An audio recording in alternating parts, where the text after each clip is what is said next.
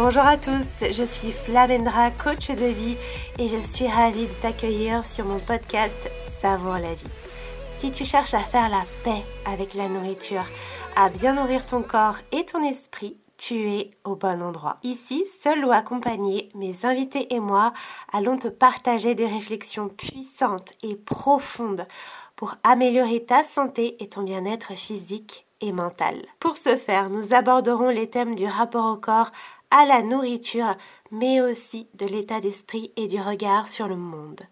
Ensemble, nous allons ouvrir le champ des possibles pour que tu puisses te sentir libre et pleinement épanoui dans ta vie. Si tu souhaites soutenir ce podcast, je t'invite à le noter avec 5 étoiles et à le partager autour de toi. Tu peux aussi me retrouver sur mes différents réseaux sociaux sous le nom de Flamendra. Allez, sans plus attendre, c'est parti pour ce nouveau numéro. Et pour ce nouvel épisode, je reçois Justine Biver qui est elle aussi coach de vie, donc on est entre consoeurs, c'est plutôt chouette, euh, qui est elle aussi donc spécialisée dans tout ce qui est nutrition comportementale et nous allons vous parler des rééquilibrages alimentaires. Mais en fait, vous allez voir que cette conversation va aller beaucoup plus loin. On va bien sûr vous expliquer pourquoi en fait les rééquilibrages alimentaires sont un piège. On va aussi parler de l'expérience de Justine avec les troubles du comportement alimentaire. Comment est-ce qu'elle est tombée dedans? On va voir qu'est-ce qui a permis à Justine de se sentir à sa place. Quel est le bon moment finalement pour choisir de guérir des TCA Qu'est-ce que c'est vraiment les TCA au fond? Quel est le message caché derrière euh, tout ça? Quelles ont été les addictions de Justine? Qu'est-ce qui a aidé Justine à prendre du recul et à être plus alignée avec elle-même? Et elle va aussi nous partager le moment qui a été le plus inconfortable pour elle et tellement, tellement plus encore. Je vous laisse écouter cet échange qui a été euh, très riche. Comme d'habitude, j'ai pris énormément de plaisir à échanger avec Justine. J'espère que vous y trouverez de la valeur et moi je vous retrouve à la fin de l'épisode. Euh, et en fait, euh, ouais, moi je suis tombée dans les, dans les troubles alimentaires. Il n'y a rien qui m'a été diagnostiqué, donc je veux dire dans l'alimentation troublée pour être juste au niveau de ce que je dis même si je rentre dans tous les critères de la boulimie, mais euh, je suis tombée dans les, troubles alimentaires à cause d'un rééquilibrage alimentaire qui a duré 6 euh, ou 7 ans, je pense. Euh, et vraiment, je ne l'ai pas vu venir, en fait. Pour moi, un rééquilibrage alimentaire, à l'heure actuelle, le message que je porte, c'est faites attention à ce que vous faites si jamais vous avez un passé de régime, si vous avez déjà mis en place beaucoup de techniques, ou même ça peut être qu'une ou deux, mais pour essayer de perdre du poids d'une manière intentionnelle, warning, rééquilibrage alimentaire, c'est un régime en fait, c'est un régime amaigrissant, c'est la même chose.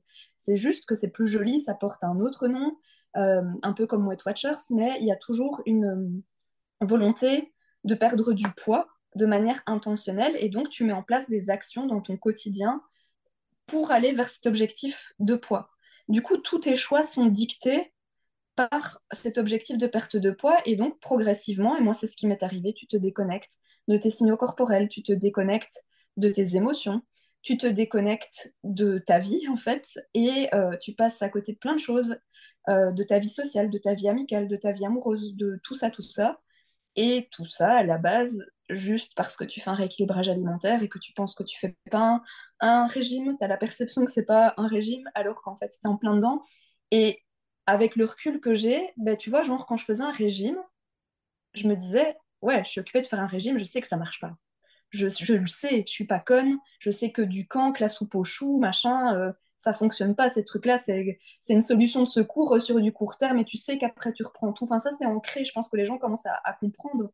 Par contre, un rééquilibrage alimentaire, ah oui, non, ça, fonctionne sur du long terme et tout. Euh, ça marche bien, c'est facile. Euh, et donc, le jour où tu n'arrives plus à tenir ton rééquilibrage alimentaire, bah, tu te sens encore plus une merde que quand tu fais un régime parce que tout le monde te dit que c'est facile et donc si tu n'y arrives pas, en fait, c'est ta faute et tu es juste une grosse merde, en fait. et moi, c'est vraiment cette sensation-là que j'ai eue, c'est mais je fais un truc facile, je le fais depuis 6 ou 7 ans, et comment ça se fait que maintenant j'y arrive plus, et pourtant il n'y a rien de compliqué. Et donc en fait, c'est moi qui suis nulle, c'est moi qui ai un problème.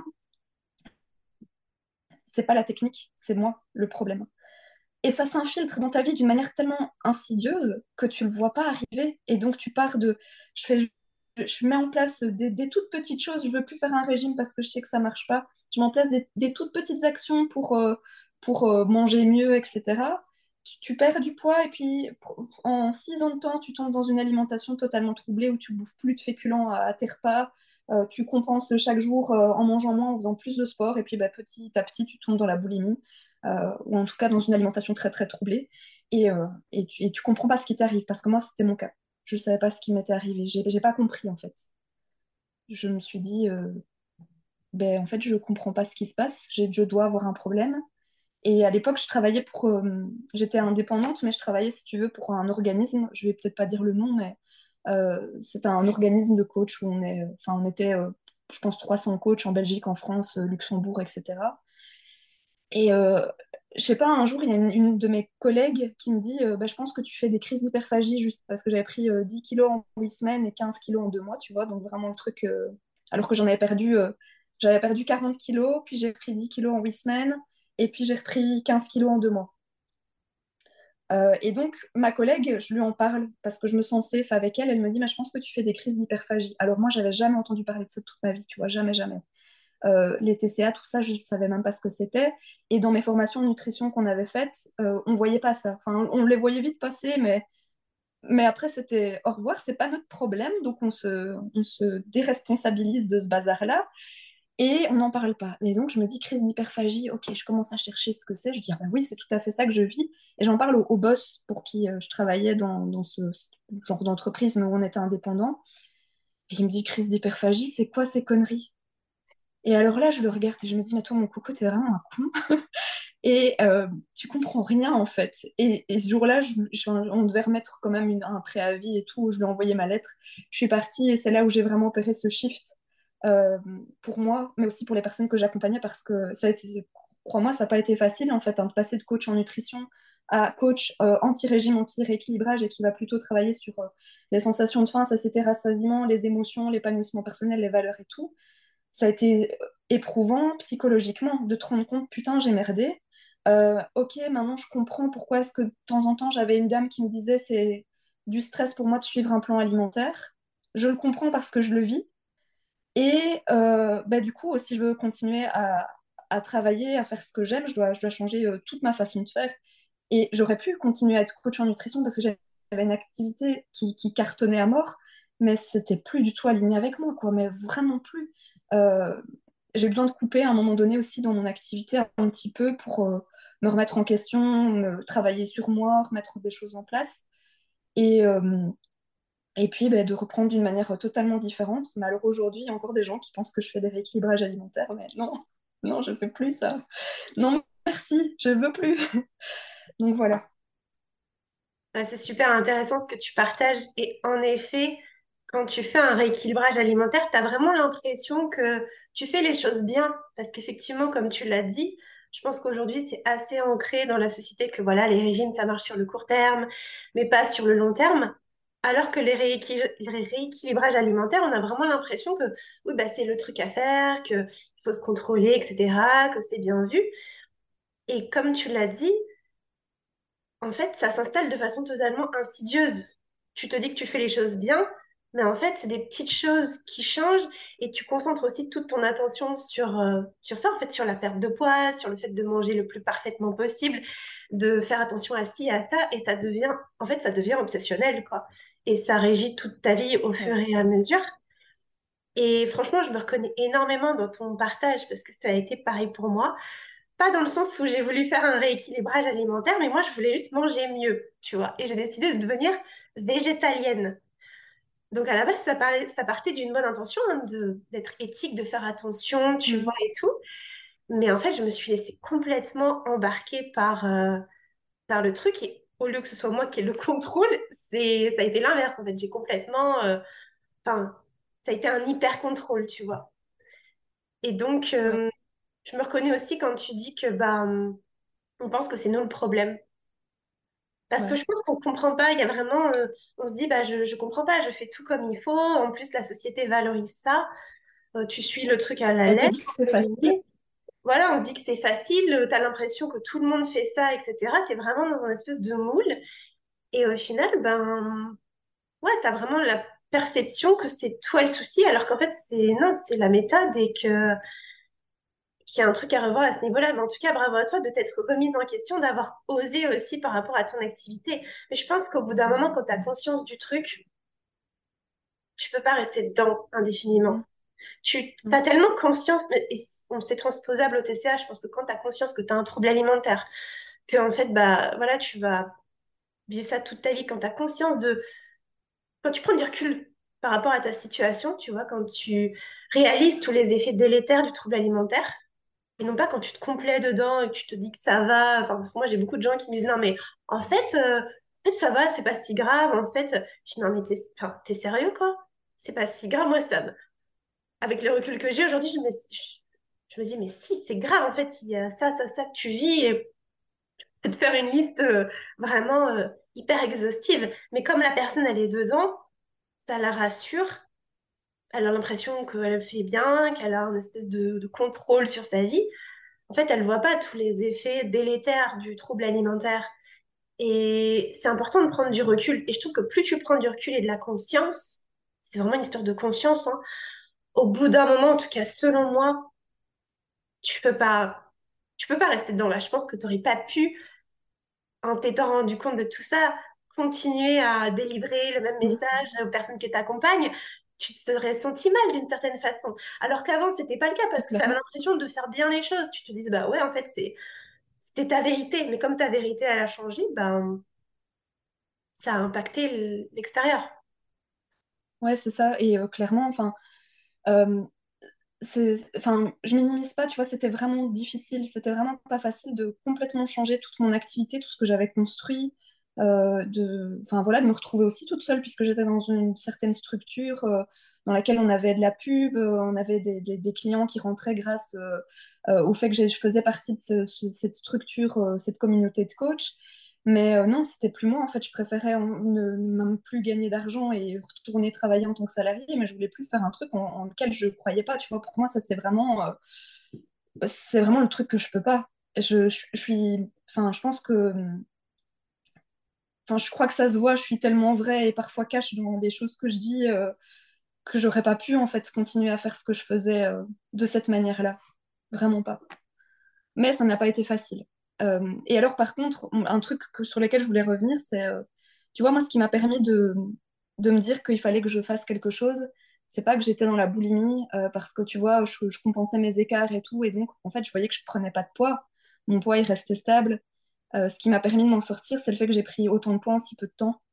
et aujourd'hui, avec du recul, ben, en fait, je, je, me dis merci à moi-même en fait, d'avoir pris ces 15 kilos en deux mois, parce que c'est grâce à eux, grâce au fait qu'ils aient été là, que euh, je me suis dit, ben, maintenant, il faut que, faut que je fasse quelque chose. Euh, et donc, je les remercie, ils ne sont pas arrivés euh, pour, sans raison. Et, et je me remercie vraiment tous les jours d'avoir mis ça en place parce que je pense que c'est vraiment le plus beau cadeau que je me sois fait dans la vie, c'est de, me sortir de ce, truc horrible où tout était calculé, où quand je sortais du cadre, je culpabilisais, ou bien je me disais, ah, demain, il faut manger moins, ah, et je calculais déjà à l'avance qu'est-ce qu'il faut que je mange. J'encodais tout dans mon application de calories et tout pour bien vérifier que je rentrais dans les clous, où je sortais ma balance deux fois par jour le lendemain d'un écart. Enfin bref, quoi, enfin, l'espace mental que ça te, ça te donne une fois que tu es sorti de là. Et donc, merci à ces 15 kilos d'être arrivé en deux mois. Euh, je, dis avec beaucoup de recul, hein, mais euh, il n'y avait pas que, que ces 15 kilos, il y avait surtout le mal-être. Euh, moi, quand je, me rappelle à cette période-là, j'avais envie de mourir des fois. Tu vois, je, je, me revois dans ma chambre en train d'envoyer un message vocal à ma meilleure amie et lui dire je suis en train, je me sentais comme déconnectée de mon, cerveau, comme s'il y avait une dissociation, tu vois, entre, entre mon corps et ma tête. Et je me revois lui dire j'ai envie de me suicider en fait, j'ai envie de mourir tellement je me sens mal et que je comprends. À l'époque, je comprenais pas encore ce qui m'arrivait, je savais pas ce que j'avais, mais je, voulais que tout s'arrête. Et je l'avais même dit à mon mec, je dis, je veux mourir, je me sens tellement horrible que je veux mourir. Euh, et ça, ça m'a permis de, m'en sortir, mais encore une fois, je pense qu'on peut s'en sortir bien plus tôt que ça. On n'a pas besoin d'aller dans ces extrêmes-là. Euh, voilà ce que je voulais euh, partager en plus. Bah, merci encore une fois pour ta ton authenticité. Moi, j'apprécie beaucoup. Et encore une fois, je me reconnais tellement.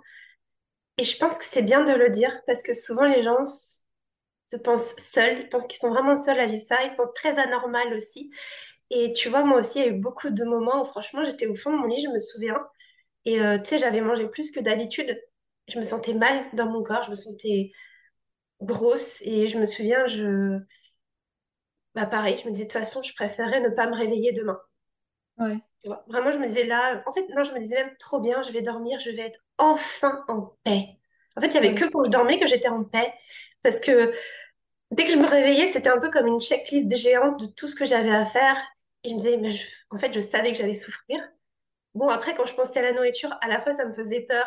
Et en même temps, je me disais, ça va être bien, ça va être un peu réconfortant, quoi. C'était vraiment le seul moment où mon cerveau se déconnectait. Sinon, c'était euh, bah, comme toi, tu vois, tout le contrôle, l'application, la balance. Et en fait, ce sur quoi on concentre notre esprit, enfin, ce sur quoi on, on se concentre, bah, ça grandit dans notre esprit et ça devient notre réalité. ouais, Et à force justement de vouloir tout contrôler au niveau du poids de la nourriture, mais ça prend une proportion tellement immense que il n'y a plus de place pour le reste.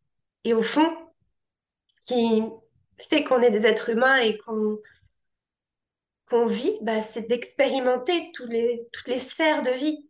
Et là, il n'y ouais, a plus de place ouais. pour certaines sphères. Il y a des sphères qui n'existent plus. La vie sociale, souvent la vie amoureuse, euh, bah, c'est vraiment pas ça. hein. Euh, euh, même la vie sociale, la vie professionnelle, elle est aussi grandement affectée.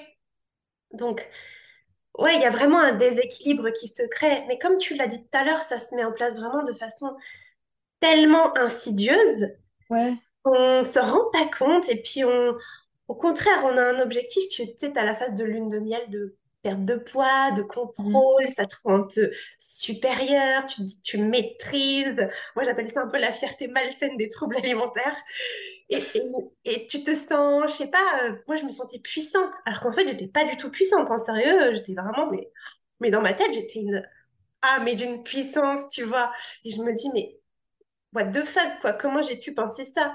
Et pourtant, Ouais, je, je me disais, bah si, si. euh, et, et, et donc, merci, tu vois, de partager ça. Et, et merci aussi quand tu dis, bah en fait, j'ai pris ces 15 kilos et maintenant, je les vois comme un cadeau, en fait, comme ça a été une forme d'apprentissage, de leçon. Sur le coup, je pense que ça a dû te faire chier. Enfin, je pense que c'est jamais agréable, hein. Mais au fond, moi, je dis toujours un confort égale croissance. Euh, Mhm. tout ce qui est pas confortable, tout ce qui se passe pas comme on veut, bah en fait, ça nous apprend des trucs sur nous, sur euh, peut-être nos blocages, sur nos peurs, sur ce qu'on a à développer. Et hum, ça nous remet un peu dans le droit chemin, quoi, tu vois. En tout cas, moi, c'est comme ça que je le vois. C'est la vie, elle nous, comme je te disais tout à l'heure, la vie, elle conspire pour nous, pas contre nous. En tout cas, c'est ma- la croyance que j'ai, une croyance plutôt aidante, de ma part. Et hum, tout ce qui nous arrive, c'est c'est- pour notre bien. Enfin, je pense que toi, ça t'a aidé à prendre du recul, après, du coup, à changer ton accompagnement vis-à-vis des autres personnes et à te sentir à ta place aujourd'hui dans ce que tu fais. C'est vraiment ça, c'est se sentir à sa place parce que tu vois, euh, moi, cette époque où j'ai pris ces 15 kilos en deux mois, euh, j'étais pas du tout alignée avec ce que je faisais. En fait, j'avais commencé mon activité du coup en 2018 et la première année, ouais, c'était génial. J'étais trop contente d'être partie de mon travail de, juriste euh, notarial et d'avoir changé de job et de pouvoir recevoir des gens et tout. Chez moi, j'étais trop contente. J'habitais encore chez mes parents, donc c'était chez eux en fait que je recevais mes consultes. Et c'était gai, tu vois, je voyais des gens qui étaient contents et tout, et ça me faisait vraiment plaisir. Et puis à un moment donné où je sentais que vraiment je, m'essoufflais dans le sens où j'avais de plus en plus de gens qui venaient me voir, et du coup j'avais des horaires de plus en plus à rallonge, et du coup je commençais à 7 heures le matin, et je terminais à 21 heures le soir, et j'avais parfois pas de pause pour moi manger, tu vois, c'était tout vite, vite, en vitesse, j'avais le temps de rien faire, et j'avais vraiment un horaire... euh, je travaillais 7 jours sur 7, tu vois, même à un moment donné, je me suis retrouvée à ce point-là. Et euh, les moments où je mangeais, je te le dis aussi avec du recul parce que sur le coup, je comprenais pas, c'était le moment où je soufflais, tu vois. J'adorais ce que je faisais, mais euh, j'avais plus une seconde pour vivre ma vie. En plus, j'étais occupée de déménager, j'avais acheté ma maison, on était occupé de faire les travaux et tout, on allait emménager, tout ça. Et, euh, et j'avais tellement plus une minute à moi qu'en fait, manger à ce moment-là et faire mes, mes crises, c'était le seul moyen que j'avais pour prendre soin de moi, tu vois. C'était vraiment le, le seul espace de disponible que j'avais pour prendre soin de moi. Et j'arrivais pas à je, je, pas à m'affirmer, j'arrivais pas à dire non à mes coachés. Donc si elle me proposait un rendez-vous le dimanche à 17h, bah, c'était oui. Euh, et euh, s'il y en avait deux qui me proposaient la même date, bah, je réfléchissais, plutôt que de réfléchir à comment j'allais en mettre une un jour et l'autre l'autre jour, je réfléchissais à comment moi j'allais pouvoir me couper en deux, tu vois, pour te donner l'image du, du truc. Et puis, euh, j'ai commencé donc à faire mes crises, je pense que c'était à la fin 2019, genre en septembre, quand en plus de tout ça, j'ai commencé une formation certifiante pour être coach de vie euh, à l'Académie européenne de, coaching à Bruxelles. Et où là, ça a été la perte de contrôle totale, sans compensation à ce moment-là. Il n'y avait plus aucune compensation par le sport et tout. Je partais, en vrille dans tous les, sens d'un point de vue alimentaire. Euh, et puis est arrivé le mois de mars 2020 et euh, tiens, du jour au lendemain, oh, il n'y a plus personne qui vient chez moi. Euh, j'ai mon agenda qui se déremplit puisqu'il y a des gens qui veulent mettre leur suivi en pause pour, euh, bah parce qu'il y a notre cher ami Coco qui nous tombe dessus. Et là, je me dis, et j'avais pris hein, mes, mes 15 kilos là. Et là, je me dis, waouh, je suis trop bien en fait de faire mes rendez-vous en visio avec ceux qui continuent un agenda plus light, de pouvoir aller faire mes petites balades dehors de, suivre mon rythme, de retourner un peu au sport par plaisir et tout. Et du coup, bah, j'ai compris en fait que mes crises, elles étaient là aussi pour me dire que j'étais plus, enfin, j'étais pas alignée sur mon axe, j'étais pas dans mes valeurs, j'étais pas euh, qui j'avais envie d'être. Euh, je, j'essayais de suivre euh, un truc qui était pas moi, pas moi du tout. Et ça m'a permis petit à petit, non, non seulement de sortir de, mon trouble, mais qui finalement n'était qu'un message, c'était juste une information mais pour me dire, euh, en fait, l'organisation de ta vie, euh, ça va pas, t'es pas du tout aligné avec qui tu es. Donc, euh, remettre de l'ordre un petit peu à la fois. Donc, j'ai d'abord commencé sur mon comportement alimentaire à travailler. et puis ça, ça a été finalement la partie facile, tu vois, travailler sur la faim, satiété, rassasiement, plaisir gustatif et tout. c'est des concepts théoriques, quand tu les apprends, ben, ça se met relativement, enfin en tout cas pour moi, pour moi, j'insiste, le pour moi, ça s'est relativement mis facilement en place. Et puis j'ai poursuivi mon travail sur le côté émotionnel. ça, ça a été un peu plus compliqué. Euh, enfin, plus compliqué. Ça a demandé de me remettre en question, en fait, de faire un, travail plus introspection. Et puis il y a eu tout, tout le travail sur les valeurs, apprendre à satisfaire ses besoins, à s'affirmer et tout. Et en fait, j'ai remis de l'ordre petit à petit dans ma vie, en démarrant par le truc le plus facile et en, en, terminant par ce qui à la base me semblait une montagne insurmontable à franchir. Et c'est parfois ça aussi, tu vois, euh, genre, le toit, j'avais au, téléphone une dame qui me dit euh, en fait, moi, au niveau couple pro, euh, tout ça, ça va pas. mais je peux pas mettre toute ma vie entre parenthèses pour soigner mon trouble. Mais c'est pas ce qu'on te demande. Vas-y étape par étape et on va commencer par le truc le plus facile et puis on va y aller petit pas par petit pas pour que les choses se mettent, se mettent en place au fur et à mesure dans ta vie. et moi aussi, j'avais hein, cette perception, mais je dois tout changer en fait dans ma vie, il n'y a plus rien qui va. Mais ça se fait progressivement, je pense. Ça se remet en place petit à petit. Ça me, ça me fait penser un peu, tu sais, au côté tout ou rien, c'est-à-dire euh, il faut que je mette complètement ma vie en pause pour guérir. Non, tu peux pas faire les deux en même temps et étape par étape. Tu sais, c'est euh, soit je guéris ou soit je reste dans ma vie ou inversement. Alors que non, comme tu dis, c'est bah, c'est un, c'est un cheminement et au contraire, c'est remettre un petit peu de l'ordre dans sa vie, un puzzle qui est un peu en bordel. On va remettre les pièces petit à petit et, c'est ça qui va harmoniser peu à peu la vie. Et justement, je pense qu'au fur et à mesure de ce cheminement que tu as pu faire, tu as dû te rendre compte que voilà, ça a harmonisé les sphères de vie, comme on parlait tout à l'heure, euh, au fur et à mesure. Et c'est pas euh, je laisse ma vie de côté je m'occupe de mon TCA. Non, c'est en fait, justement, si la vie est déséquilibrée, c'est. Bah, y a voilà, la racine. Enfin, le TCA, c'est qu'un symptôme, comme tu disais, de d'une non-incarnation, enfin je sais pas comment on peut dire ça, c'est une déconnexion de son soi profond. Et en fait, c'est un message, en fait, ça, c'est juste un message que, que on n'est pas aligné. Alors, je ne sais pas si ce mot parlera à tout le monde, mais qu'on on s'est déconnecté de qui l'on est d'une certaine façon parce qu'on a laissé le pouvoir à l'extérieur et qu'on en a oublié son propre pouvoir, sa capacité à s'affirmer, à se connaître, à, à oser être soi. Et on, parce que moi, je le vois chez mes coachés, il y a vraiment cette idée que l'extérieur a plus raison ouais. que elle. Hein. En fait, c'est bah oui, bah, on me dit ça, bah oui, c'est vrai. Je dis, mais sur quoi tu te bases en fait pour euh, dire que forcément euh, c'est vrai? Qu'est-ce qui te fait penser que l'autre a forcément plus de vérité que toi? Bon, après, ça vient souvent de l'enfance, hein, mais. Et la comparaison aux autres, et moi, c'était beaucoup ça parce que, euh, comme je t'expliquais avant qu'on commence à enregistrer le podcast aujourd'hui, Euh, je t'avais expliqué mon parcours scolaire où, enfin, déjà, en primaire, tu vois, je faisais tout pour avoir des mots, pour pas devoir aller à l'école et pour pouvoir euh, étudier chez moi et jamais aller au contact des autres, pas aller en cours et tout, étudier tout par moi-même. Et en fait, maintenant, quand je me, refais le, film de mon démarrage de mon activité où j'avais plein de gens qui venaient chez moi euh, et, enfin, voilà, où j'avais un contact direct avec les gens, ben, c'était complètement désaligné avec ma façon de faire et d'être. Euh, j'adore accompagner les gens, mais j'ai besoin d'une certaine distance parce que c'est ma personnalité, c'est qui je suis, et je suis beaucoup plus efficace, efficiente, et euh, je, vais beaucoup mieux savoir aller en profondeur, etc., avec les personnes que j'accompagne quand mes coachings sont en visio, tu vois, euh, et à distance, parce que c'est moi, c'est comme ça que je fonctionne de manière optimale. Et donc, le fait de d'avoir bah, tous mes rendez-vous euh, sur, euh, sur les 7 jours sur 7, c'était complètement désaligné. Alors que si je regarde mon enfance, ben, j'allais pas déjà, pas à l'école, tu vois. Donc, donc c'était, euh, ça n'a pas de, de, de, de, corrélation directe, c'était complètement décorrélé de, de ma manière d'être. Mais comme on me disait, et c'est là que je voulais en venir, comme on me disait, ah, mais si tu es coach en nutrition, bah, tu dois euh, faire des rendez-vous en présentiel, euh, c'est autant de minutes pour un rendez-vous, euh, c'est, je sais pas moi, enfin bref, toutes les règles qu'on peut se donner pour... Enfin, tu vois, moi j'avais vraiment l'image de la, petite nutritionniste de quartier que je devais être, tout comme j'avais l'image dans mes études de droit de la petite juriste notarielle que je devais être, et, mais qui ne me correspondait pas du tout. Bah forcément, j'étais pas, pas heureuse. Alors aujourd'hui, j'ai un horaire où je suis ben, où je, je, coach, mais c'est plus du tout comme avant. C'est quelques heures euh, sur, euh, que, ça représente sur la globalité de ma semaine, euh, où je respecte vraiment mon rythme, parce que mon message, c'est j'ai envie que mes coachés se respectent, apprennent à satisfaire leurs propres besoins, et je peux pas le faire si je suis désalignée.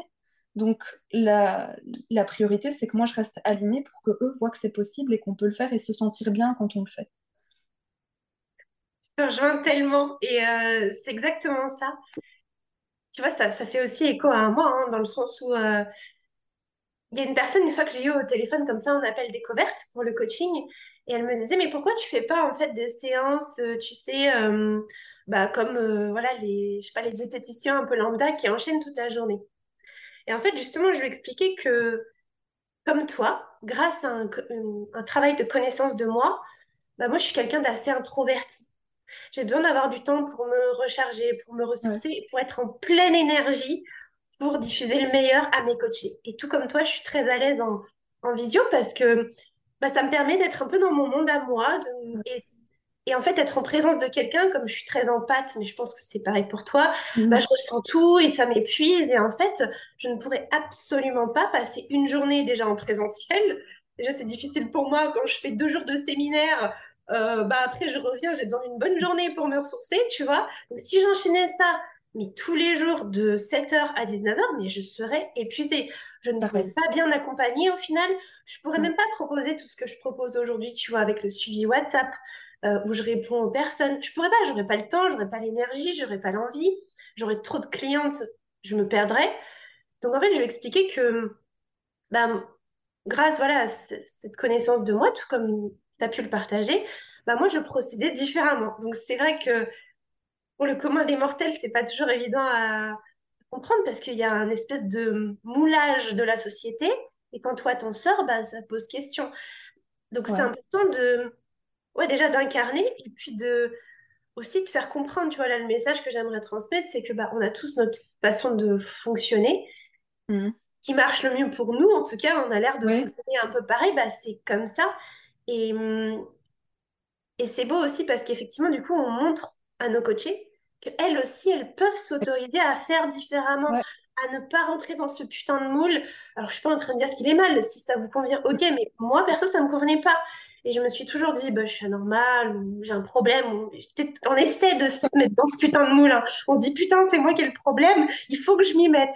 Mais non, en fait, non, c'est juste que c'est un idéal, mais il y a tellement de façons de vivre la vie, de vivre. Euh, oui, c'est ça. Tu vois euh, Moi, j'ai été beaucoup conditionnée par mes parents, tu vois, parce que été en fait, mes parents, ils me disaient, tu fais ce que tu veux dans ta vie, mais du moment que tu as des beaux points à l'école. Et donc, j'ai toujours été première de classe dans, tout, euh, vraiment, même à l'UNIF, euh, c'était facile pour moi d'étudier. Mais c'est le seul truc que mes parents m'avaient demandé. Mais je devais être sage et avoir des beaux points. Tu vois, c'était vraiment ça. Et donc, du coup, bah, c'était pas facile de m'écarter de, de ce qu'ils me demandaient, en fait, de faire. C'était, en fait, en gros, c'était d'être dans l'excellence tout le temps. Et l'excellence, pour moi, ça voulait dire aussi coller au moule ça voulait dire euh, ouais, avoir des beaux points à l'école, faire une belle carrière. Euh. Enfin, tu vois, ma maman, quand euh, je me suis retrouvée en, en, secondaire et qu'il a fallu choisir si j'allais aller en psycho ou en droit, ben, mes parents, ils m'ont dit, va en droit parce qu'en psycho, t'as pas de débouché, quoi. Donc, enfin, qu'est-ce que tu vas faire aller en psycho? Et comme en plus, j'avais du mal en maths, ils m'ont dit, ah ouais, il y a des stats, surtout, va pas là. Et donc, bah, moi, je suis partie en droit, ce qui me plaisait aussi. Mais c'était pas mon truc, mais j'écoutais toujours beaucoup mes parents. Tu vois, en plus, je suis la plus grande. Mon petit frère, lui, il est, euh, il est complètement, euh, comment dire, euh, pas, pas déconnecté, mais tout ça, il s'en fout. Il vit sa vie et il est, il est bien, tu vois, il est plus petit que moi. Mais par contre, tu vois, genre l'autre jour, je dis à mon père, ah, moi j'ai quasiment, j'ai plus que, je pense, deux, trois personnes qui viennent encore en présentiel parce qu'elles terminent leur accompagnement. Je dis, je fais tout en ligne maintenant. Et mon père qui dit, ah ouais, mais non, euh, les gens de mon âge, ils aiment bien de venir te voir, de te voir en personne et tout. Mais maintenant, je, je, n'écoute plus ce qu'ils me disent, tu vois. C'est sa perception, c'est son truc. Euh, j'écoute plus forcément bah, tous les conseils qu'ils peuvent me donner. Je prends ce qui m'est utile, mais je jette ce qui m'est pas utile. Et en l'occurrence, ça, ça m'est pas utile parce que si je vais là-dedans, en fait, je suis désalignée. Je suis déconnectée de moi-même je trace ma route et puis euh, c'est tout quoi. Et puis bah, on verra. Et puis bah, si ça, à un moment donné ça fonctionne pas, bah, je me suis déjà prouvé que je sais rebondir et je sais faire des autres trucs, bah, je ferai autre chose. C'est pas grave. je te dis ça, mais je suis sûre que j'aurais vraiment très très peur, hein, tu vois, de, de, me lancer dans autre chose. Je le sais, mais euh, comment dire, j'ai j'ai moins peur qu'avant. C'est ça que je veux dire. C'est pas je suis sans peur, mais j'ai moins de peur qu'avant. Bien sûr, on va t'acheminer sur ça et effectivement, hein, c'est illusoire de penser qu'on n'aura plus jamais de peur, mais au moins de. Je pense que ce qui revient dans ce qu'on partage depuis tout à l'heure, c'est euh, prendre du recul aussi sur, sur ce qu'on peut expérimenter et puis s'autoriser à, je sais pas, à faire différemment, tu vois, à faire selon ce que nous, on a envie. Mais tu vois, par rapport au rééquilibrage alimentaire, pour en revenir à ça, c'est que encore une fois, on laisse plus de pouvoir à l'extérieur. On a l'impression qu'on fait bien.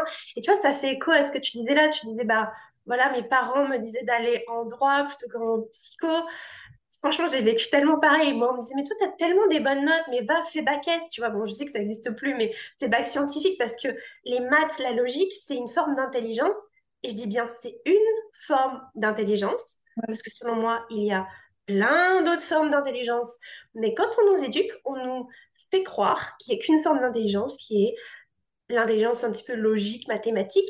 Et que quand tu es une brêle en maths, ce qui était mon cas, moi j'arrivais absolument pas à retenir l'étape de multiplication, j'étais une grosse brêle. Et du coup, je me disais, mais t'es pas intelligente, tu vois, t'es nulle, t'es une merde. Et en fait, non, c'est juste que j'avais une autre forme d'intelligence.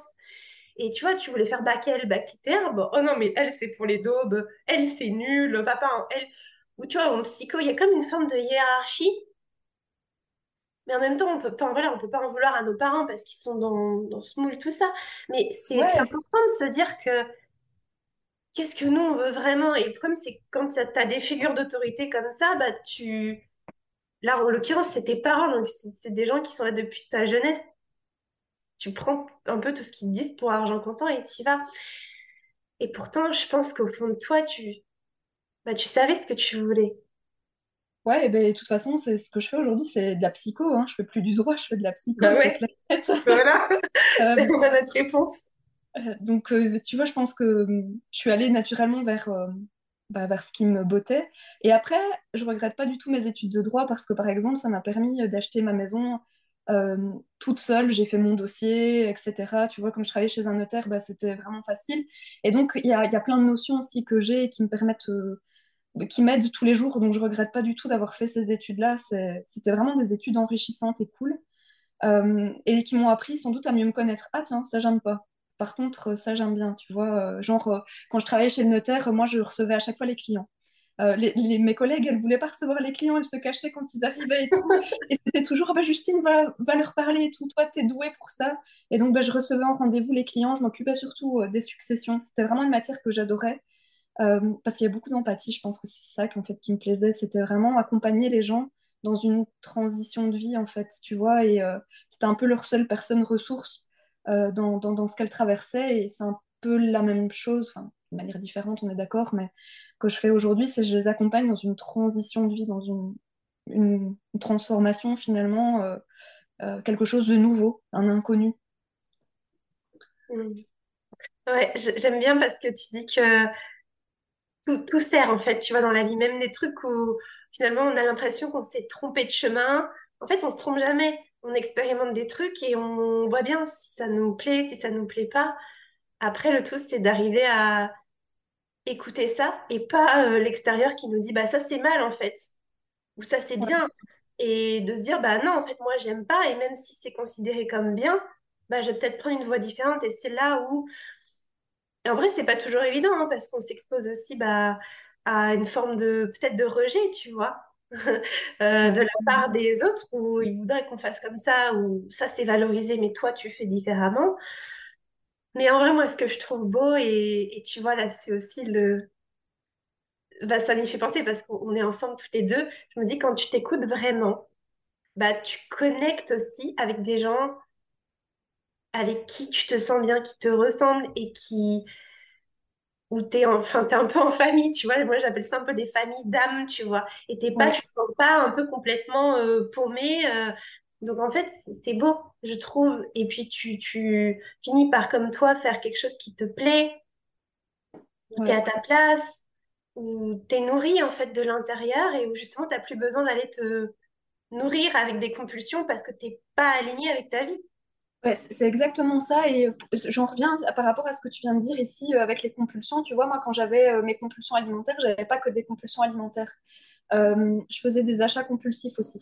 Donc j'avais plusieurs formes d'addiction, euh, ça et les anxiolytiques. Donc euh, vraiment, c'était les trois, euh, les trois trucs que j'avais bah, très quotidiennement. Donc par exemple, tu vois, le vendredi, quand c'était ma fin de semaine, j'allais dépenser plein de fric dans les boutiques. et je réitérais cette expérience tous les jours. Mais en fait, c'est parce que j'étais frustrée dans ma vie, tu vois. Et idem pour l'anxiolytique avant d'aller me coucher le soir, c'est parce qu'en fait, euh, j'étais, anxieuse et angoissée tout le temps. Je me sentais jamais en paix. Je pensais que j'allais jamais être en paix euh, de toute ma vie. Et mes compulsions, c'était un troisième truc qui venait s'ajouter au reste. Et il y avait tous ces messages en fait qui m'étaient envoyés. Ah ben, c'est, c'est quand même bizarre d'acheter tout le temps des fringues. c'est quand même bizarre de devoir prendre des anxiolytiques tout le temps. C'est quand même bizarre d'avoir des crises, etc. Et en fait, tout ça, c'était des messages pour essayer de me remettre sur le mon droit chemin à moi. Après, encore une fois, je le dis avec beaucoup de recul, mais quand j'étais dedans, bah, c'était, clairement, c'était hyper pagué, désagréable. J'étais vraiment malheureuse euh, au possible. Euh, ce que je veux juste dire, c'est essayer d'apporter un message d'espoir et euh, de dire que c'est possible de s'en sortir. Ça va peut-être pas se faire du jour au lendemain parce qu'il faut être prête, mais une fois qu'on qu'on arrive à avoir, encore une fois, que euh, sur du moyen, sur du long terme, on aura plus d'avantages, plus de plaisir et moins de douleur à s'en sortir, alors on peut se mettre en mouvement à s'en sortir. Et c'est possible. Euh, ouais. Ouais, c'est un beau message et c'est important de le mettre en avant, que c'est possible en fait. Et c'est possible là pour les personnes qui nous écoutent, parce que souvent, euh, bon, je sais pas toi, mais parfois, j'ai des personnes comme ça aussi en, en appel qui me disent, bah ouais, mais pour moi, c'est pas possible. Mais en fait, si, c'est possible à partir du moment où on le décide, où on y croit. Je pense que c'est vraiment la, la, première étape. Et où, comme tu l'as hyper bien dit, en fait, voir long terme, on en parlait aussi tout à l'heure en off, que en fait, il va y avoir plus d'avantages à long terme et que choisir la solution qui rassure, euh, qui est un peu facile, entre guillemets, sur le court terme, où on a l'impression qu'on a plus d'avantages, bah, en fait, sur le long terme, ça va être tout l'inverse. Ça va euh, créer une forme de, chaos dans sa vie et de désalignement. Donc c'est voir aussi sur le long terme et je pense que quand on arrive à, à, faire ça, ça nous permet justement de, de se connecter un peu, moi je dis souvent, à la partie la plus sage de nous, tu vois, la partie la plus... Euh, on, a une, on, a on a plusieurs parties à l'intérieur de nous, enfin bref, ça c'est c'est ce que je vois en tout cas de, de mon expérience. Et euh, on a une partie plus primitive, tu vois, qui est plus axée court terme, chercher le plaisir à court terme, euh, le confort à court terme, qui va éviter l'inconfort. Mais si on n'écoute que cette partie-là, en fait, on est souvent déconnecté de notre moi supérieur, de notre partie sage, qui, elle, a des projets, a des aspirations, qui voit plus grand, en fait. Ça, elle voit plus grand, elle voit plus long terme. Et du coup, je me demandais, toi, qu'est-ce qui t'a aidé à prendre du recul, tu vois, à te connecter davantage à cette partie-là? Euh, hmm.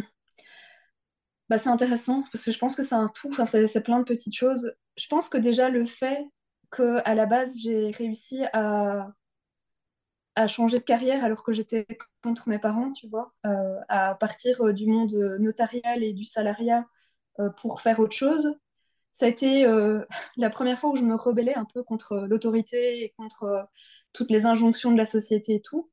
Et ça a été mon, premier step euh, vers, euh, vers mon moi authentique. Euh, et puis après, il y a toutes les autres injonctions qui sont revenues se greffer à ça. Et il faut, je dois, je ne dois pas, je ne devrais pas. par rapport à mon activité que j'étais occupée de construire et toutes les peurs de mes parents qui sont revenues se, se- greffer sur, sur mes épaules et sur mon dos. Mais néanmoins, j'avais quand même cette expérience-là. Ah, j'ai su sortir du notariat pour faire autre chose. Bon, je suis pas encore à ma place, mais quand même, j'ai su mettre en place quelque chose. Donc, euh, c'est cool. Euh, je suis déjà contente, tu vois.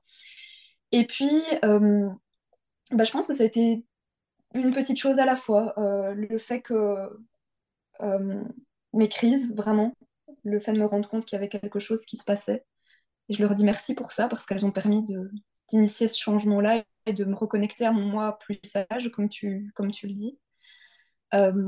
Et puis, ça a été aussi de, de prendre en compte le fait que toutes les peurs que j'avais, parce que j'avais vraiment beaucoup de peurs, beaucoup de blocages, c'était pas toutes mes peurs et c'était pas tout ne m'appartenait pas. Et j'avais le droit de vivre selon moi et pas tout le temps d'être dans il faut que j'agisse comme ça, il faut pas que j'agisse comme ça parce que mes parents, la société, etc. veulent que j'agisse de cette manière-là. Tu vois, c'était mon premier step, ça a été de me rendre compte qu'il existait un mouvement anti-diète culture euh, dans cette partie-là de ma vie.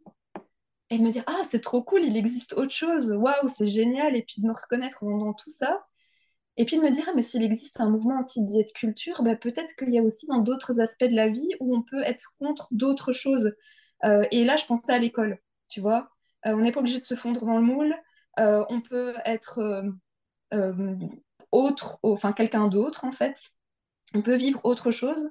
J'ai aussi le fait que mon petit frère, il a arrêté ses études à 19 ans euh, pour se lancer euh, dans l'e-commerce, le dropshipping, les cryptos et tout. Et enfin, il cartonne euh, euh, sur, euh, les réseaux. euh. Et mes parents lui ont rien dit. C'est euh, tant que tu es heureux, tu fais ce que tu veux, tu vois. Lui, c'était pas tant que tu as des beaux points, mais c'était tant que tu es heureux, tu fais ce que tu veux. Et il me dira, mais c'est marrant en fait. Donc, du coup, moi aussi, tant que je suis heureuse, je peux faire ce que je veux. Le fait de aussi voir que les personnes qui m'entourent, m'entouraient n'étaient pas parfaites et qu'elles avaient chacune leurs défauts, leurs qualités. Et que donc, bah, moi non plus, j'avais pas besoin d'être parfaite. Euh, ça m'a permis tout ça, toutes ces petites choses-là, de me reconnecter à, à moi, à, à enlever, à balayer l'une après l'autre les injonctions, les, euh, les règles, les dictats. Et euh, j'ai des règles, j'agis selon certaines règles, tu vois. J'ai pas tout enlevé, mais j'ai pu faire du tri, c'est plutôt ça. Ouais, donc ce que tu dis, c'est hyper intéressant. Donc, euh, c'est euh, ouais, te reconnecter à toi, en fait, et euh, te rebeller. Tu vois, quand tu disais, tu as découvert aussi, comme si tu avais découvert qu'il y avait d'autres mondes, c'est-à-dire Ouais, le, le monde un peu anti-diet culture, le monde bah, anti-école, comme si, en fait, ouais, comme s'il y avait qu'un truc, tu sais, la société ne montre qu'un truc, pas, pas pareil, un corps. ouais, non, en fait, il y, y a tellement d'autres, même les personnalités, je disais, bah, en fait, il y a des, je me suis rendu compte que mes proches, ils avaient leurs défauts, leurs qualités, leurs forces, leurs faiblesses, et que c'était OK, en fait, et que on est tous différents, et limite, on, on s'apporte les uns les autres, parce que là où peut-être moi, je vais avoir du mal, il y a quelqu'un qui va avoir des facilités, ça va être intéressant, en fait. Ouais, Enfin, moi, je le vois comme ça aujourd'hui. Enfin, du coup, c'est bah, puissant, tu vois, les clés que tu donnes. ouais.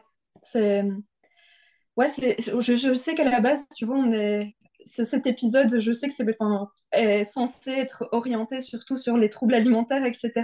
Mais je pense que ça peut être intéressant du coup de voir tout ce que ça implique euh, et euh, tous les domaines de vie qui sont euh, touchés par ça. Et, pas que l'alimentation, et pas que finalement le poids ou le corps, etc. Y a, tout, tout est imbriqué. On ne sait pas détacher un truc de l'autre. Euh, parce que les, TCA, par exemple, c'est, comme on le disait tantôt, c'est, vraiment un message. Mais c'est quoi le message? C'est, quoi qu'on va rechercher derrière? Euh, Je te donne un, exemple pour euh, que ce soit peut-être plus clair. moi, je me suis toujours vue comme quelqu'un de très anxieux, de très stressé, de très stressante aussi. et en fait, en travaillant sur tout ça, que ce soit le comportement alimentaire, mais aussi mes émotions, plutôt le développement personnel, les valeurs et tout, je me suis rendu compte qu'en fait, euh, bah, c'était pas un état normal que d'être stressé tout le temps et sur les nerfs. Et aujourd'hui, bah, je suis vachement plus zen, quoi. Et je, je pensais que ça faisait partie de ma personnalité d'être stressée, tu vois. Justine, c'est une fille qui est stressée. Bah non, non, euh, je suis calme, euh, j'arrive à prendre des décisions plus facilement qu'avant, je procrastine plus que j'ai à faire, j'avance. et pour autant, j'ai pas plus de, je suis pas plus en, comment dire, rassurée qu'avant dans mes domaines de vie. Il n'y a pas plus de sécurité, que ce soit euh, financière, environnementale ou quoi que ce soit. J'ai pas plus de sécurité, mais je me sens plus à l'aise, moins stressée, plus apaisée dans tous les domaines de vie. Euh, et ça se manifeste d'une certaine manière. C'est que tu vois, j'ai un débit de parole assez rapide. Mais avant, il était beaucoup plus rapide que ce qu'il est maintenant.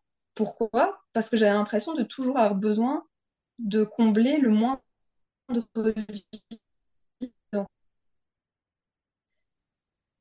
Genre là, tu vois, je cherche mes mots, bah c'est pas grave. Je me pose, je les cherche et puis on redémarre. Avant, c'était euh, oui, tu vois, ça partait vraiment dans, tous les sens tout le temps. Euh, parce que non, je pouvais pas me poser réfléchir, quoi. Maintenant, on va me poser une question, je sais pas répondre, bah, je vais attendre que ça me vienne. Pourquoi? Parce que je me sens plus apaisée. Euh, c'est en tout cas une des manifestations qui montre que je suis plus apaisée au quotidien trouve ça tellement intéressant ce que tu partages.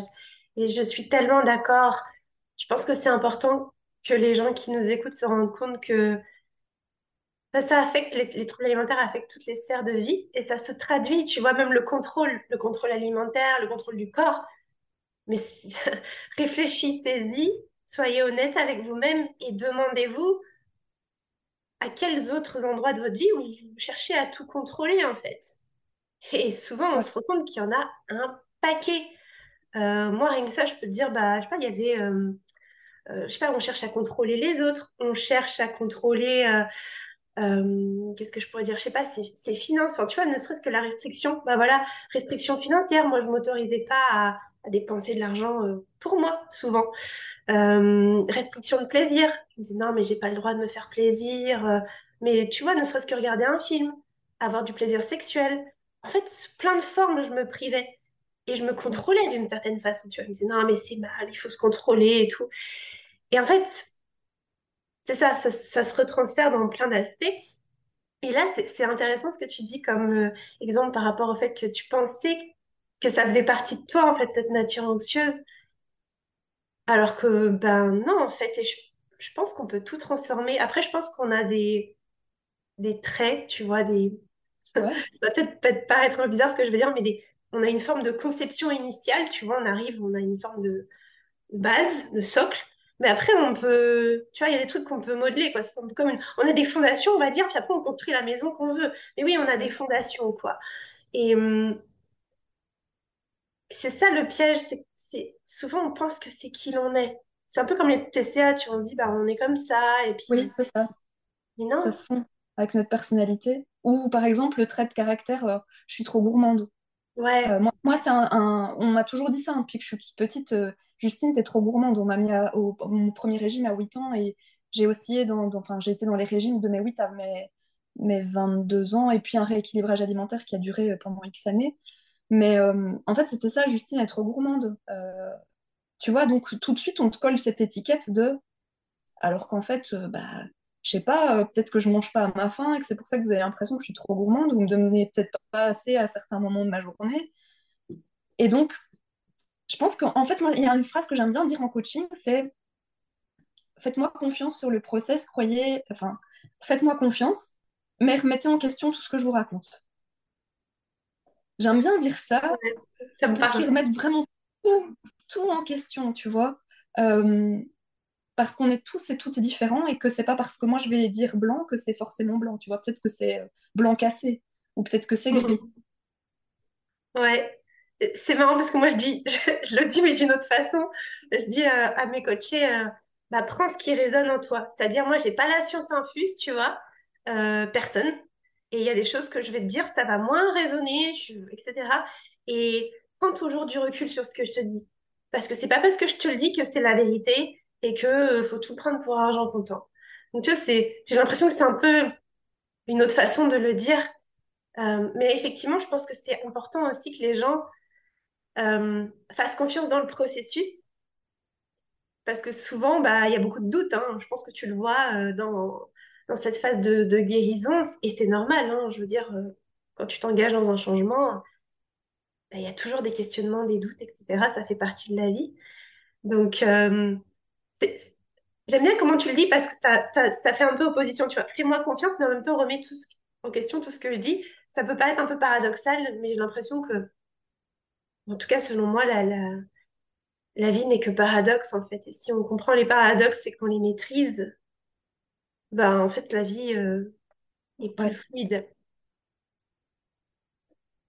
ouais, ouais. euh, une autre expression, ça me fait penser à ça, c'est euh, il y a que toi qui habites dans ton corps, donc tu sais mieux que moi. J'aime bien dire ça aussi. Ouais. On a les mêmes phrases, j'adore. Ouais, c'est ça. C'est ça. Moi je dis toujours, je peux pas me.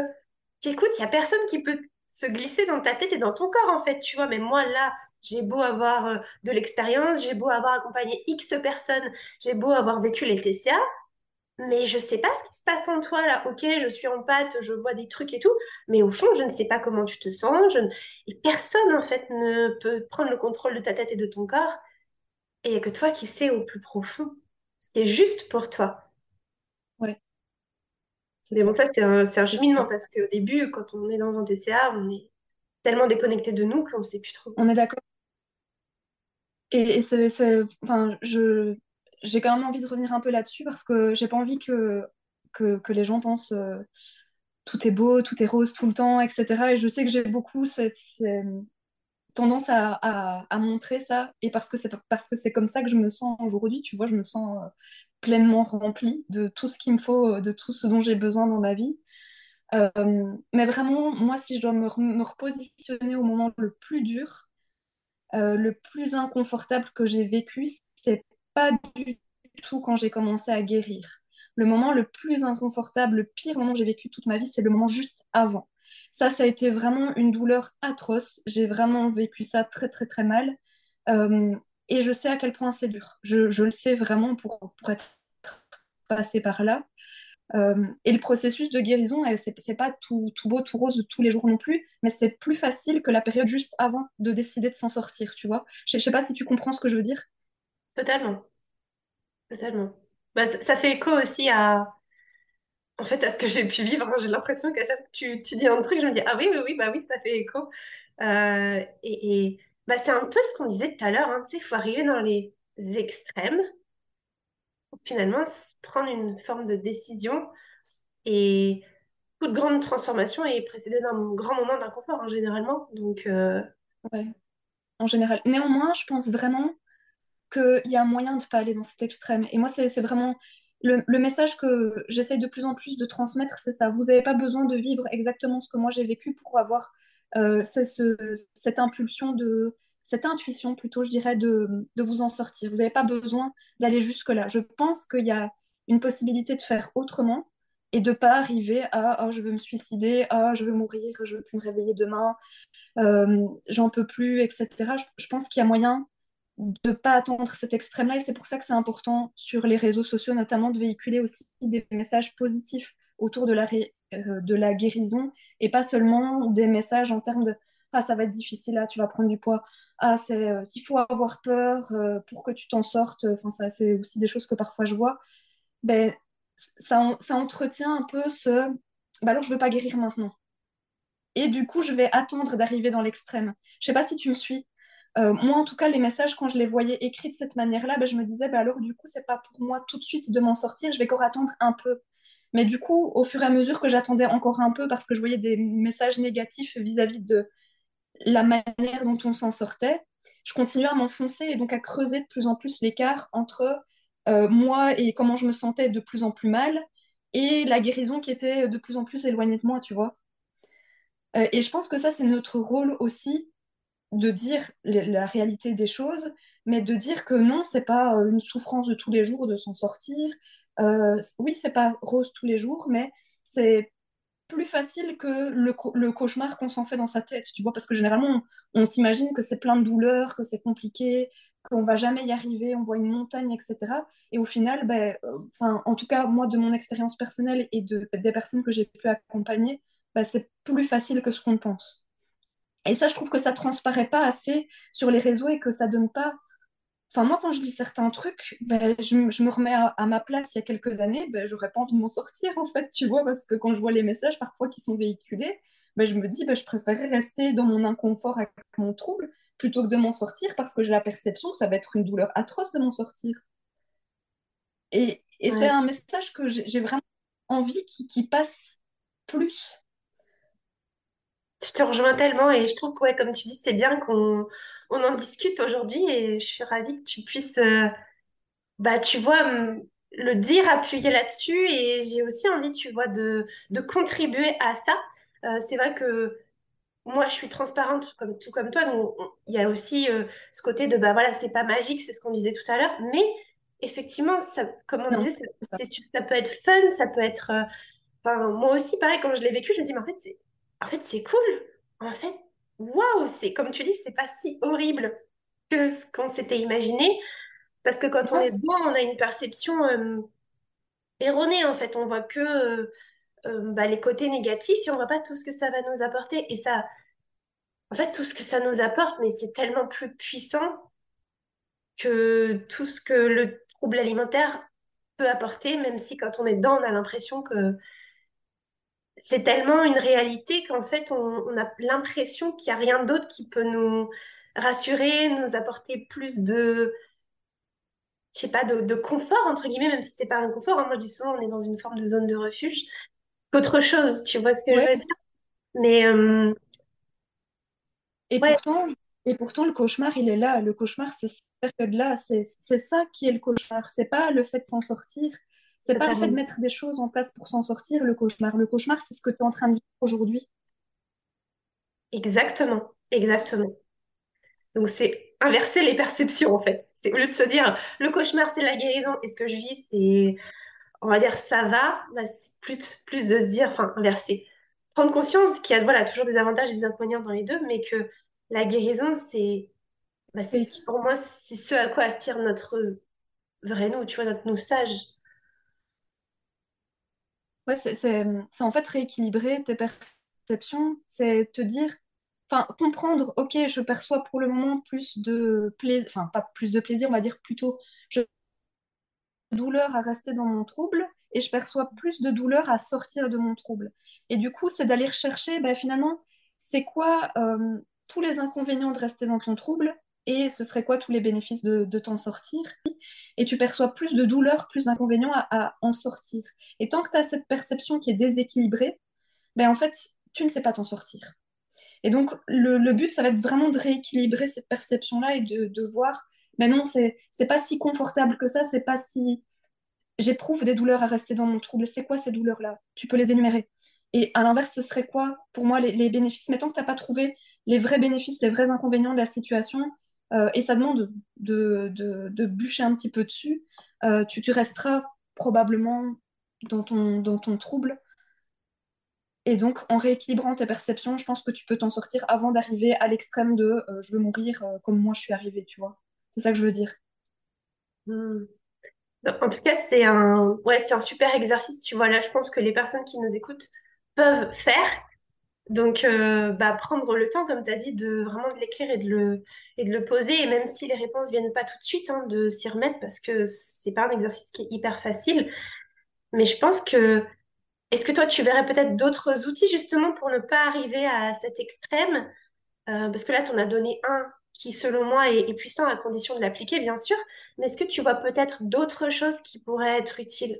Le même exercice, mais dans l'autre sens, euh, d'aller rechercher tous les bénéfices, tous les avantages à rester dans ton trouble pour faire redescendre la charge émotionnelle liée à ça et te juger moins par rapport au fait que tu es dans ton trouble. Donc, aller rechercher pourquoi, enfin, tous les bénéfices et ne pas t'arrêter avant d'en trouver au moins 20. Tous les bénéfices que tu as à avoir ton trouble alimentaire. Un peu comme, comme l'exemple que je te donnais euh, euh, tout à l'heure en off, mais voilà, mon trouble me permet d'être moins anxieuse. Ok, le fait d'être moins anxieuse, ça te permet de faire quoi? Donc d'aller chercher les bénéfices primaires, secondaires, tertiaires, et ainsi de suite de ça. Mon trouble me permet d'être moins anxieuse. Le fait que je sois moins anxieuse me permet de mieux m'occuper de mon fils. Le fait de mieux m'occuper de mon fils me permet d'être en fait une meilleure maman qui est à l'écoute, qui est calme, qui se sent bien. Et donc, du coup, la charge émotionnelle liée à ton trouble et au fait que tu te juges comme étant une mauvaise personne parce que, ou te trouver nulle parce que tu as un trouble, redescend un petit peu. Ok, c'est là pour une raison.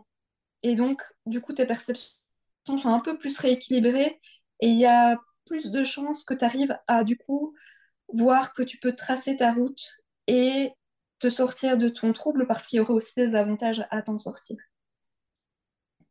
Bah écoute, merci pour ces deux exercices. Donc, même je pense que. Dans deux sens différents, tu vois. Ouais, ouais, ouais. Mais je pense que c'est bien de le faire dans les deux sens, effectivement. Comme ça, c'est bah, c'est complet, j'ai envie de te dire. Et comme tu l'as dit, ne pas s'arrêter à Ah bah j'ai pas de réponse, bon bah je sais pas, j'y arrive pas, je suis nulle, c'est pas fait pour moi cet exercice. Non, non. Et puis aller chercher, comme tu as dit, euh, creuser, c'est-à-dire euh, pas rester qu'en surface, mais aller descendre en fait étage par étage pour vraiment comprendre bah, ce qu'il y a derrière, quoi. Donc, euh, bah merci pour ça. Je sais pas, est-ce que tu vois d'autres choses? Enfin, déjà, je trouve que c'est pas mal.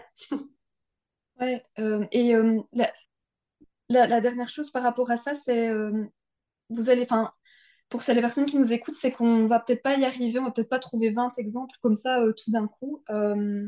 D'ailleurs, si jamais c'est quelque chose qui t'intéresse ou que ça, intéresse quelqu'un, je peux l'envoyer par écrit l'exercice. Ce sera peut-être mieux que de, le dire oralement comme ça, euh, euh, voilà, si, si jamais tu en as besoin. Mais euh, c'est de laisser reposer l'exercice si on ne trouve pas toutes les réponses et tous les exemples, faire dodo dessus quelques nuits, une semaine, deux semaines, y revenir plus tard, ou bien que ça reste en tête. Tiens, c'est quoi les avantages? Et puis au fur et à mesure que le temps va passer, ben, il y a des exemples qui vont venir en tête, et pas se prendre la tête, oh merde, j'y arrive pas. Indulgence, c'est normal. C'est Moi, ce que je dis, c'est avec du recul, c'est parfois ce que je peux donner à mes coachés, mais on va le faire ensemble. Déjà, c'est une chose, je laisse pas la personne le faire tout seul, de manière guidée, accompagnée. Euh, je vais travailler. Donc, déjà, essayer de le faire toute seule, c'est waouh, chapeau, quoi. Si vous arrivez déjà à essayer de le mettre en pratique ou essayer de réfléchir dessus, c'est génial. Et si c'est pas le cas tout de suite, bah c'est rien en fait, c'est pas grave, c'est chaque chose en son temps, une chose à la fois. Ouais, je te rejoins. Et c'est vrai que souvent aussi, c'est plus simple quand on est accompagné, effectivement. Tu vois, moi, c'est un peu le, bah, pareil, le genre d'exercice que on peut voir en, en coaching. Et c'est plus simple pour la personne de le faire avec quelqu'un. Euh, tu vois, de le... Moi, je, je vais questionner, en fait, ça va pas être juste à l'écrit. Et là, la personne, ça lui demande, bah, du coup, de, se- de réfléchir, Ouais. de... C'est pas le même contexte, en tout cas. Donc, effectivement, si, comme tu l'as dit, vous arrivez à le faire à l'écrit, c'est top. Si c'est pas le cas, euh, bah après, voilà, typiquement, je pense que c'est des choses qu'on fait toutes les deux en coaching, vous aider à ouvrir un peu vos perceptions, à vous poser des questions que vous n'avez pas l'habitude, à voilà, avoir des avantages, des inconvénients, enfin des choses où c'est ouais, c'est pas naturel en fait. Et nous, c'est notre métier et ça vous permet justement de, bah, de vous ouvrir à quelque chose de plus, de plus aligné et, et d'avancer, tout simplement. C'est- ça peut être aussi simplement en en parler avec quelqu'un. Si par exemple euh, quelqu'un écoute un- ton podcast, tu vois, ça peut être euh, ah bah tiens, ça m'a fait penser à ça, je vais en discuter euh, par exemple avec mon conjoint ou avec une copine euh, pour voir un peu ce que ça donne. Peut-être que ça cheminera pas plus loin que là, mais je le pose ne fût-ce qu'à l'oral, tu vois, même pas nécessairement à l'écrit, mais tiens, moi je, me rappelle que parler avec mon compagnon, ça m'a beaucoup aidé, tu vois, de lui dire les choses que j'apprenais au fur et à mesure pour m'en sortir. Ouais, je le vois avec des personnes que j'accompagne qui, pareil, elles ont leur conjoint et elles me disent euh, ah ben j'ai parlé de ça enfin voilà elles avaient peur. Et en fait elles en parlent avec euh, leur conjoint et ça les bah, ça les aide. Elles prennent conscience de certaines choses et euh, et, et, en fait je pense que c'est une question de, de s'ouvrir de partager un petit peu qu'est-ce que qu'est-ce que vous pouvez vivre et aussi avoir le point de vue de quelqu'un d'autre bah, c'est enrichissant en fait. Ça ça permet de cheminer. Donc ouais je suis totalement d'accord avec toi. S'ouvrir en fait je dirais. Oser, oser en, en Et ouais. discuter, euh, en s'entendant dans un cadre safe, c'est hyper important. Euh, mais c'est quelque chose qu'on n'arrive pas toujours à faire tout de suite. Moi, il m'a fallu un petit peu le temps pour en parler avec mon compagnon. Et puis quand je me suis sentie suffisamment en sécurité, je lui ai dit, écoute, euh, je dois dire quelque chose, je mange en cachette. Je, je cache les emballages de, de barres protéinées parce que moi, c'était ça que je mangeais. Et pourtant, c'était dégueulasse, mais je les cachais dans le fond de la poubelle et tout. Et je lui ai dit, écoute, c'est moi qui les ai toutes mangées. Et je lui, je lui avais dit, je vais avoir besoin de manger les choses qui me font envie euh, tous les jours et je veux pas que tu me juges, je veux pas que tu fasses de réflexion, etc. Et donc, je crois qu'il m'a vu pendant plusieurs semaines, plusieurs mois manger de la glace tous les soirs euh, pour, euh, le, pour le dîner. Et le fait qu'il me dise rien, qu'il me laisse faire, bah, ça m'a vraiment soulagée d'un poids, quoi. Ça m'a enlevé. Tu sais, tu as parfois des, des conjoints, des compagnons qui vont dire Tu manges encore ça, mais c'est pas méchant, c'est parce que leur compagne leur a peut-être dit euh, Si tu vois que je mange un truc qu'il faut pas, entre guillemets, dis-le-moi euh, parce que je fais attention à ce que je mange et tout. Sauf qu'en fait, ça continue à alimenter le trouble et à, à aggraver la situation. Et donc là, le fait de, de poser son cadre avec l'autre, écoute, j'ai besoin de guérir, j'ai besoin que tu me laisses manger ce que j'ai envie de manger, j'ai besoin que tu ne me juges pas et que tu ne fasses pas de réflexion à l'oral. Ok, mais moi franchement, c'est vraiment un truc qui m'a beaucoup aidé. Donc ça, ça peut être un, autre exercice en plus du reste, c'est ça. C'est en discuter et poser son cadre avec l'autre. Ouais, je te rejoins totalement. Et euh, oui, c'est vrai que ça permet justement de se libérer d'une forme de OK, on va me juger, qu'est-ce que l'autre va en penser? Tu sais, tous ces, toute cette charge mentale bah, qu'on peut avoir dans cette situation-là. Après, euh, peut-être la difficulté, ça va être de d'oser, justement, d'oser poser son cadre. Euh, mais là, tu Ouais, vois, tu as, donné un exemple et je pense que bah, ça, ça aide, je pense, le, ne serait-ce que de t'entendre le dire. Les gens se disent, ah, OK, bah, je peux le dire comme ça. euh, ça va les inspirer à, à le faire parce que ça instaure un climat de sécurité en fait. On se dit bah voilà. Et, et, et je pense que comme tu dis, les gens euh, ne, ne disent pas ça pour être méchants, euh, mais parce que euh, oui, alors soit non. la personne leur a dit euh, bah si je mange ça, bah dis-le-moi. Ça peut être une, une ex-conjointe ou autre, un ex-conjoint, ou peut-être simplement la société. Hein, tu vois, du style bah, une femme qui mange beaucoup. ah ouais, tu vas manger tout ça. mais c'est pas forcément méchant, c'est- ça peut être juste une remarque un peu neutre, quoi. Mais quand on a un TCA, souvent, bah, c'est c'est pas ce qui aide, quoi. Donc, merci pour ces partages, pour tous ces exercices. Franchement, t'as... et pour partager ton histoire, euh, tout ce que tu as vécu. Tu as donné plein de pépites. Euh, je est-ce qu'il y a un dernier truc que tu aurais envie de nous partager avant qu'on termine progressivement le podcast? Euh, bah, je pense que la, la- dernière truc que je pourrais partager, c'est euh, garder espoir. Tout, la vie n'est pas finie.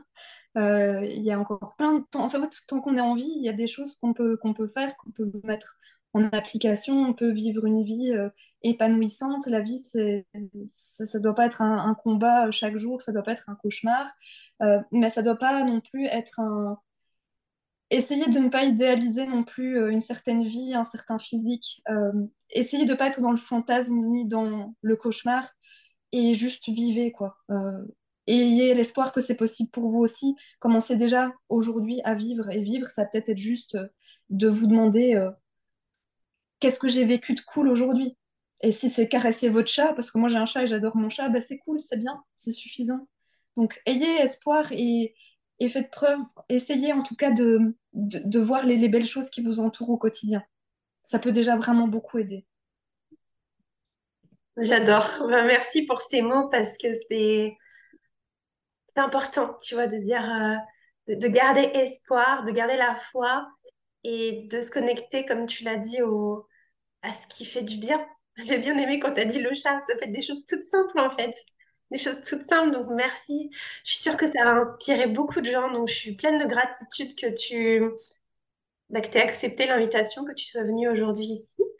Euh, dis-moi, où est-ce qu'on peut te retrouver, Justine, s'il y a des personnes qui voudraient prendre contact avec toi?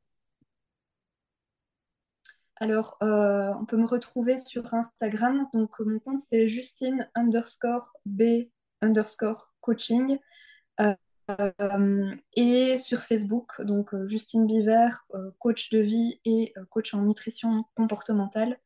et voilà, c'est les deux canaux où on peut me retrouver jusqu'à présent. Et eh bah, trop bien. De toute façon, je mets toujours tous les liens bah, dans la description du podcast ou ou de la vidéo. Si, euh, je sais pas, vous nous écoutez euh, sur YouTube, vous retrouverez tout ça juste en dessous. Et euh, bah merci Justine. Écoute, nous, tu voulais ajouter quelque chose? Merci à toi. Merci Oui, c'était te, te remercier pour cette invitation parce que c'est vraiment cool. C'est la première fois que je rencontre quelqu'un qui fait, qui est dans le même domaine en tout cas d'activité que moi et c'est vraiment chouette parce que je te trouve rayonnante, souriante, adorable tout, ce que tu veux. Et c'était vraiment super chouette d'échanger avec toi. Vraiment. Bah pareil, moi c'est toujours un, plaisir. De toute façon, je le savais déjà à l'avance, mais bref. Euh, et bah merci. Franchement, moi je vous, on vous dit avec Justine bonne journée, bonne soirée en fonction de quand vous nous écoutez. On espère que vous allez avoir, que vous aurez eu plutôt bah, beaucoup de valeur. Et puis, euh, et puis on vous dit euh, à très bientôt. Moi, je vous dis à très vite dans un nouvel épisode du podcast Savoir la vie.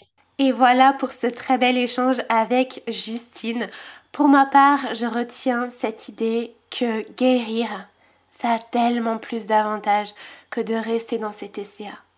Et que c'est pas quelque chose de chaotique, d'horrible, comme souvent on peut se l'imaginer quand on est dans les troubles du comportement alimentaire, mais qu'au contraire, c'est un magnifique cheminement, c'est en fait un chemin de connaissance de soi, d'ouverture à soi, d'ouverture au monde, d'ouverture aux autres, qui peut être, mais juste incroyable. Et c'est justement ce que j'accompagne à faire euh, mes coachés. Je les accompagne de passer bah, des troubles du comportement alimentaire à une vie où elles se sentent libérées, apaisées avec la nourriture, mais aussi et surtout avec elles-mêmes. Parce que les troubles alimentaires, comme vous avez pu le voir, eh bien en fait ce n'est que la surface, ce n'est qu'un symptôme d'un mal-être plus profond. Et c'est justement ça qu'on va travailler ensemble en coaching. Alors ça peut faire peur, mais je vous assure, c'est un travail qui est très libérateur et qui est magnifique quand on est accompagné par la bonne personne. Donc la bonne personne, euh, c'est la personne avec qui vous vous sentez bien, où vous sentez que vous avez confiance, où vous sentez que vous allez pouvoir vous ouvrir parce que ça c'est très important. En tout cas selon moi, le lien, euh, moi j'ai un lien particulier avec mes coachés, un lien d'amour, ça va peut-être vous paraître bizarre ce que je dis, mais d'amour euh, spécial bien entendu. Et ça c'est vraiment quelque chose qui va faire la différence. N'allez pas voir un thérapeute, un coach parce qu'on vous a dit qu'il fallait aller voir ce coach, ce thérapeute parce qu'on dit que c'est le meilleur, parce que c'est le moins cher, parce qu'il a tel ou tel diplôme. Non, écoutez votre cœur. Ça doit résonner, ça doit vibrer en vous. Voilà, d'ailleurs si à ce propos vous voulez aller plus loin avec moi, si vous voulez en savoir plus sur le coaching, vous trouverez tout en barre de description. Moi je fais toujours un appel découverte avec vous, on prend le temps de se connaître, on voit justement si le coaching il est fait pour vous, si vous vous sentez bien avec moi et inversement parce qu'un coaching c'est une co-création. Je vous laisse regarder tout ça pour les plus curieux d'entre vous, pour ceux aussi qui sont déterminés à dégommer, à dire bye bye au TCA. Et moi je vous dis à très bientôt dans un prochain épisode du podcast Savoir la vie.